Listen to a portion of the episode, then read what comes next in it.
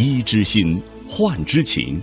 健康之家周末特别奉献，讲述好医生的故事。一起去吃个饭吧，我请客。米梦妮下了班，穿着一件粉色的外套，颜色很衬皮肤的白皙。嗯，什么由头？庆祝一下，你可以放下一桩烦心事儿了，也庆祝我第二次抽血化验的结果是阴性。米梦妮打出胜利的手势，微微斜着脑袋看着我。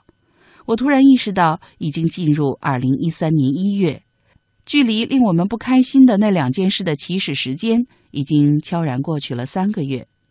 好呀，我们去了崇文门的一家西餐厅，点了牛排，要了两杯红酒。等餐时，我注意到餐桌边上台灯的光线调得有些暖，调得有些暧昧，空气里弥漫着食物的香味儿，流动着慵懒的爵士乐。我请在沙发靠椅上，伸直了腿，从头舒服到脚。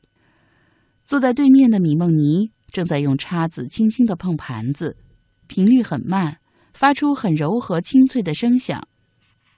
灯光笼罩在她身上。她的肤色和衣服的粉红融合成一种颜色，平时被白大褂包裹和掩盖的身材显露的刚刚好。他用叉子轻轻碰着盘子的动作突然停止。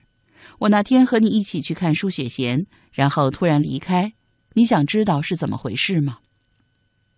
你认识她老公，还可能关系很密切。他就是我之前约会的对象。三个月前那件不愉快的事情发生后，停止了交往。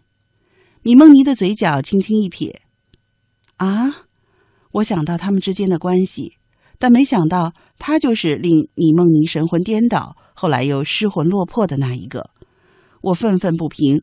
舒雪贤都怀孕好几个月了，那时他都已经结婚了吧？米梦妮点了点头，叹了口气：“我们在一场偶遇中相识。”对我而言，感觉是一见钟情；对他而言，可能只是一时不理智的冲动和冒险。可他已经有那么好的一个妻子了。我和舒雪贤交谈的片段，像幻灯片似的在我的脑中闪现。我想，在他生病之前，他几乎是完美的。那天，我和舒雪贤单独见过，他的确是完美的，还是个伟大的母亲。我也和他见过面。他说：“他这辈子真心对不起两个女人，但在接下来的日子，他只想安安静静的陪伴他的妻子，却只好对另一个说抱歉。”米梦妮说出这句话的时候很坦率，也很平静。我原谅了他，但他也太自私了。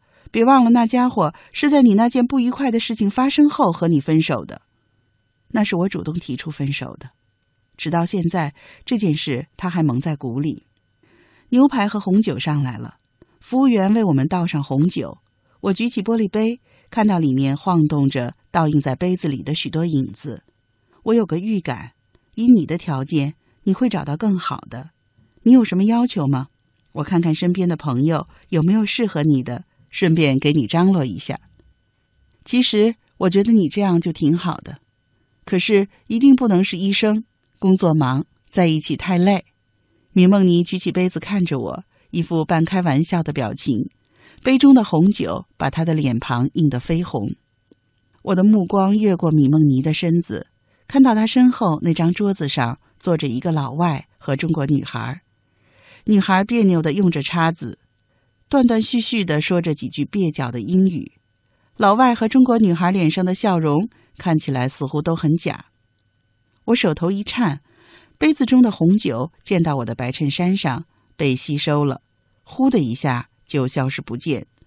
如果不是留下那一点点的淡红，似乎它从未存在过。窗外是一月份的街景，人群不多，天色灰暗，道旁娑婆的树隐约已经几近光秃，一朝落完的繁华也仿佛从未存在过。周末快乐。米梦妮举杯，周末快乐。我们碰了一下杯子。